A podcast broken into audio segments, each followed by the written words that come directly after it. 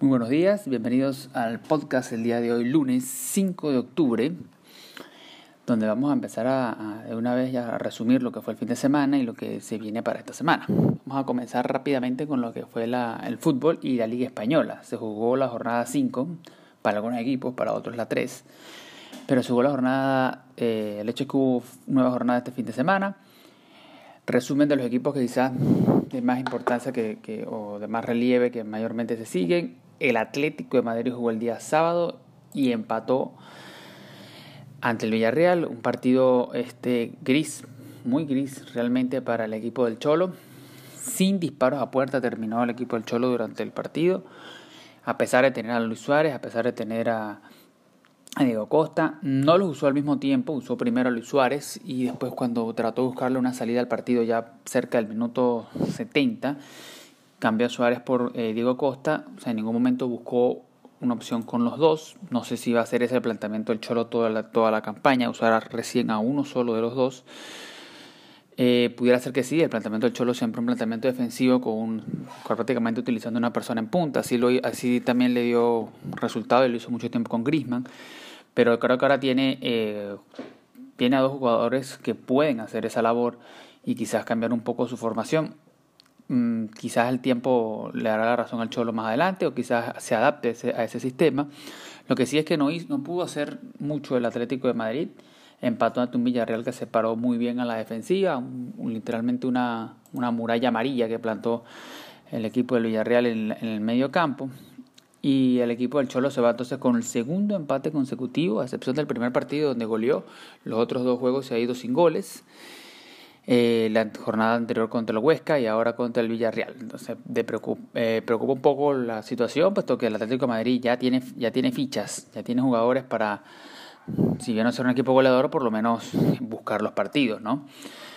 Vamos a ver en esta primera de cambio de todas maneras cómo se va. Viene un, break ahora, un receso, vienen las eliminatorias esta semana. No va a haber liga hasta, hasta la otra semana arriba, hasta el 18 de octubre. Eh, precisamente. Entonces vamos a ver si el Cholo hace un cambio en su planteamiento y a ver cómo, cómo le va al equipo, ¿no? Pero no, no comienzan muy bien las cosas para el Atlético de Madrid en las primeras de cambio.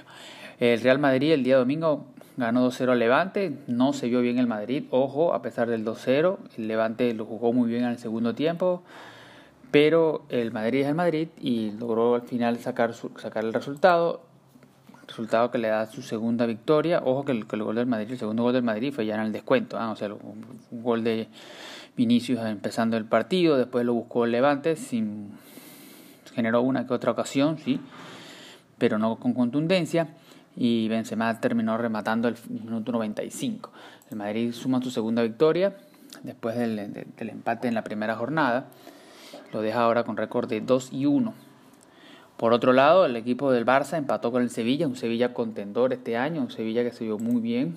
El equipo del Barça lo buscó, también lo hizo el Sevilla, sin embargo, quien sacó la mejor parte, o mejor dicho, el, el, el igualados, este, digo que sacó la mejor parte del Sevilla porque parecía que el Barcelona era favorito para este encuentro y podía buscar la victoria. Sin embargo, el empate le sirve al Sevilla entonces para sumar un punto de visita en la casa entonces del Barcelona. Por otro lado, el equipo de los venezolanos, Granada, empató 1 a 1 con el Cádiz. Ahí un buen juego. Machís tuvo par de oportunidades eh, ya en el segundo tiempo. Una que sacó al portero a última hora. Y Granada entonces empata con el, con el Cádiz. Eh, pues, ellos estaban buscando la victoria. Bueno, todos buscan la victoria, evidentemente, a la hora del partido. Pero había muchas posibilidades de que ellos pudieran, de que pudiera buscar el partido el equipo de Granada. Termina entonces la jornada. Real Madrid termina está ahorita de primero, seguido del Betis y del, y del Real Sociedad. Ahora pasamos al mundo de la Premier. Bastante interesante está la Premier en estas primeras de cambio. El Everton otra vez volvió a ganar. El equipo de Ancelotti de James logró otra victoria más, sigue invicto en el torneo. Y, este, y dos goles de James en ese partido. Así que James ha conseguido su equipo, ha conseguido finalmente encajar en un equipo, en, ya el ese que pasó por el Madrid, también estuvo por el Bayern, pero parece que la liga inglesa ahorita con el Everton le ha, le ha, se ha acoplado muy bien. Esperemos se quede en la inglesa y que no, nos toque ese James el día jueves, mejor dicho, el día viernes contra Colombia en el juego de la vino tinto. Que nos toque el James de antes y no ese que estemos allí. Aunque sabemos que James siempre ha hecho muy buenos partidos y ha destacado con la selección, lo que siempre se le ha criticado, que, brilla más con la selección que con el club. Ahora está brillando con su club. Esperemos entonces no brille tanto con la selección, o por lo menos en el partido del viernes. El City de Guardiola empató con el Leeds de Bielsa. Hubo elogios entre ambos directores técnicos, tanto antes del partido como después. Bastante respeto entre los dos. El Chelsea goleó al Crystal Palace. Vamos a ver varios goles esta, este fin de semana. Hubo muchos goles porque hubo goleadas. El Chelsea le metió 4-0 al Crystal Palace. Después, en un partido para el olvido para el Manchester United, el Tottenham le metió 6. 6-1, el Tottenham, exacto, el Tottenham le metió 6, 6-1 quedó ese partido, en donde el Manchester United comenzó marcando un gol a los dos minutos por penal, pero el Tottenham después repostó, empató y errores a la defensiva, bueno, demasiado tontos por lo que fue el Manchester, le permiten esta goleada, goleada que hace ver muy mal al Manchester en estas primeras de cambio eh, debe mejorar. El día, el día de hoy se, se, terminaron los fichajes, o mejor dicho, fue el deadline para los fichajes en Europa. Eh, Cavani ha pasado al Manchester, vamos a ver si eso puede darle una inyección adicional a este equipo, porque necesita cambios, necesita empezar a luchar porque los equipos tradicionales no están teniendo buenos resultados al principio y los equipos no tan tradicionales sí lo están haciendo. Así que cuando en algún momento, más adelante, quizás la balanza se empiece a nivelar un poco, este, no le va a ser tan fácil al Manchester eh, tratar de remontar la cuesta si ya tiene un Tottenham arriba, que ha estado muy bien jugando, si además tiene un Everton y ahora tiene una, bueno, ahora tiene una cantidad de equipos por encima, ¿no? Pero debe el Manchester United tratar de recuperar o tratar de, mejorar. En otro partido, el Aston Villa le metió 7 goles a Liverpool, 7 a 2 quedó ese partido. Por eso le digo, muchos goles. El Leicester City perdió 3-0 después de haber goleado la semana pasada al City. Este acaba de perder esta semana 3-0 contra el West Ham. Así que bastante, bastante, este, digamos que enredada la, la Premier. No hay en estos momentos resultados predecibles. Lo que sí es que el Everton está invicto, 12 puntos en 4 presentaciones. El Aston Villa de segundo, el Leicester de tercero, el Arsenal cuarto y el Liverpool en este momento es quinto con 9 puntos, pero estamos empezando. Hay cuatro equipos empatados con 9 puntos y el Everton de primero con 12. Más abajo, pero bien más abajo está el Manchester City con 14 y el United eh, en el puesto 14 y el United está en el puesto 16. Así que bastante problemas en este momento para esos dos equipos en, en lo que respecta a la Premier. Con respecto al calcio, el juego que estaban esperando todos, el juego de la Juventus contra el Napoli, se suspendió eh, motivado a caso de COVID con el Napoli y ahora hay un problema porque la liga le ha dado los tres puntos a la Juventus, lo declaró el partido como forfeit, sin embargo el Napoli está alegando de que fueron las autoridades de su ciudad las que no lo dejaron salir. Entonces el día de mañana, martes, se va entonces a definir quién es el...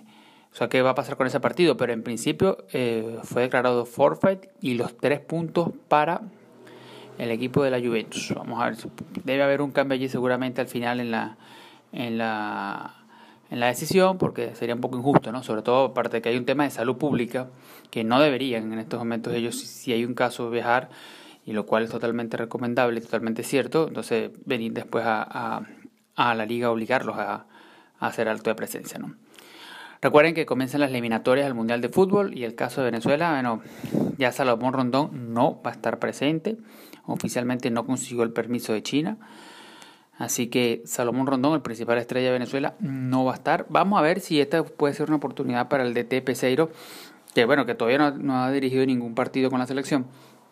Vamos a ver si esto es una oportunidad de repente de plantear otro esquema diferente que no sea tan tanto hacia Salomón Rondón, para muchos que ya decían que Salomón ya no tenía que estar con la selección, y aquellos que lo han criticado, bueno, es la oportunidad, aquí lo tienen, Ah, vamos a ver cómo se comporta la selección ahora sin Salomón.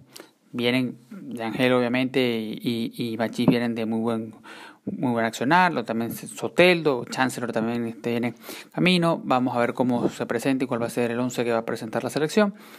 Eh, que Fariñez no ha jugado, por cierto, Fariñez no ha jugado, él ahora en su, en su nuevo equipo ha estado como banca, no ha, no ha, no ha todavía entrado en acción, eso también le puede pasar factura. El hecho es que las eliminatorias van a estar bastante golpeadas porque no solamente Venezuela no ha recibido permisos, sino también los otros equipos. También hay casos, sobre todo de la Major League Soccer, que no ha querido dar permisos para estas primeras de cambio. Entonces, vamos a ver, muchos dicen que ha debido suspenderse, otros no. El hecho es que se van a jugar eliminatorias y así van a arrancar las eliminatorias.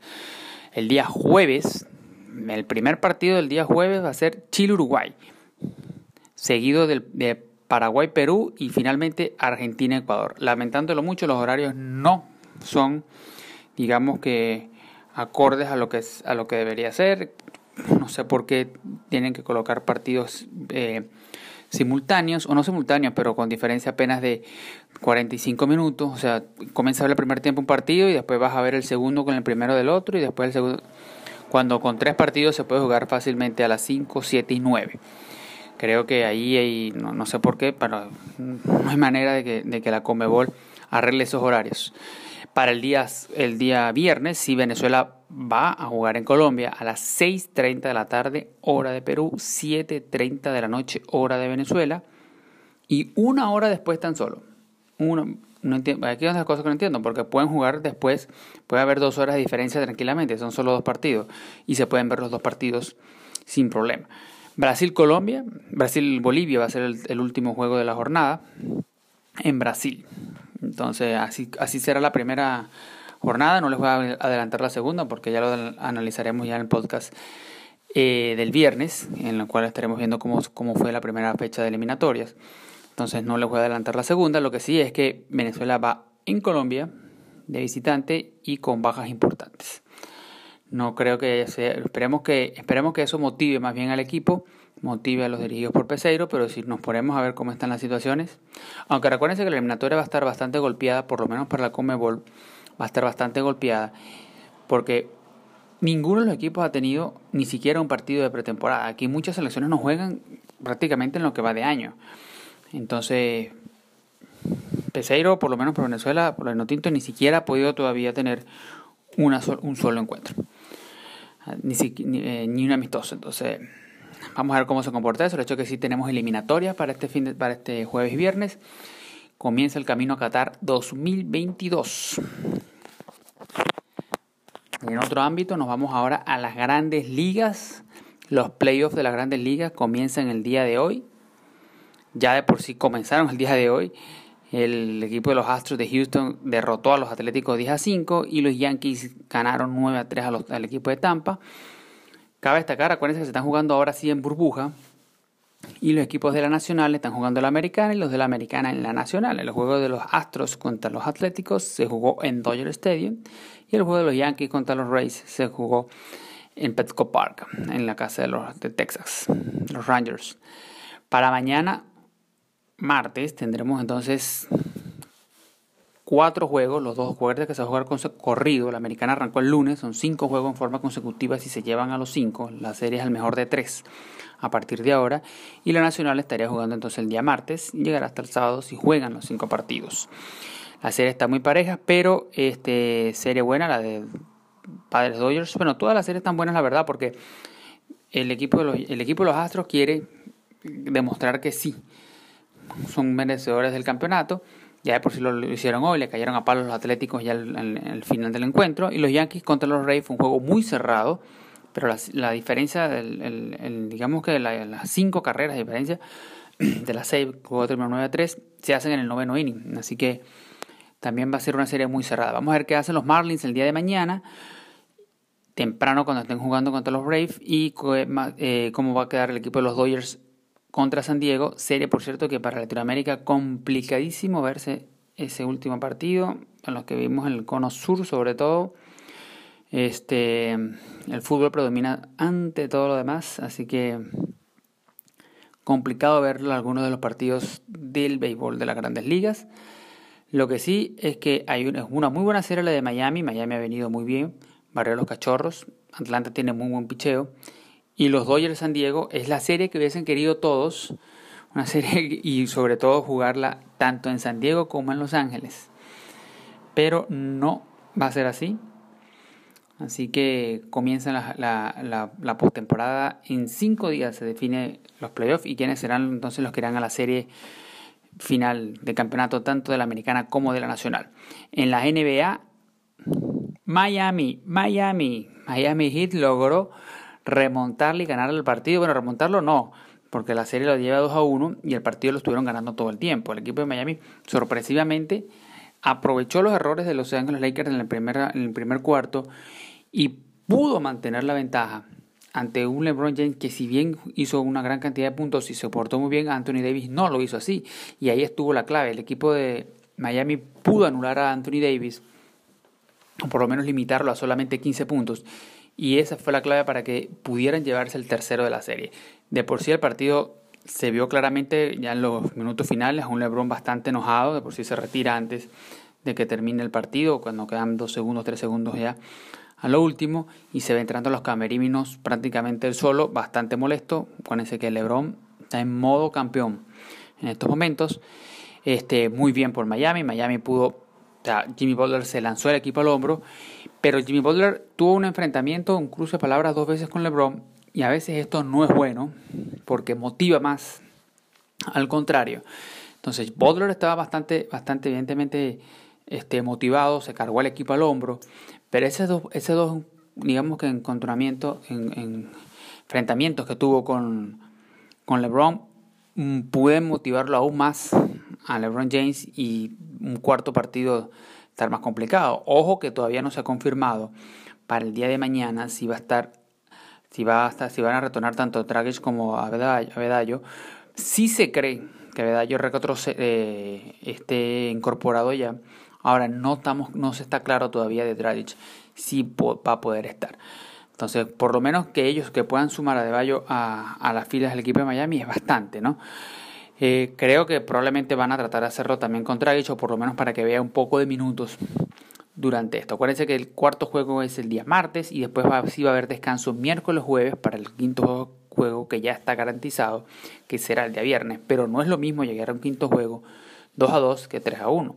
Así que Miami debe tratar de apostar ahora a, sus dos jugadores a que regresen y puedan entonces eh, tratar de darle casa al equipo de los, de los Lakers. Falta todavía mucho, pero por lo menos habemos series, porque parecía que se iba a ir por un solo camino y parecía una barrida del equipo de los Lakers. Así que el, juego del domingo hizo que por lo menos hubiéramos, tuviéramos serie y esperemos que con la incorporación, si finalmente se da de Abedallo para el día de mañana, tengamos un partido aún mucho más reñido. Bueno, esto es todo por hoy.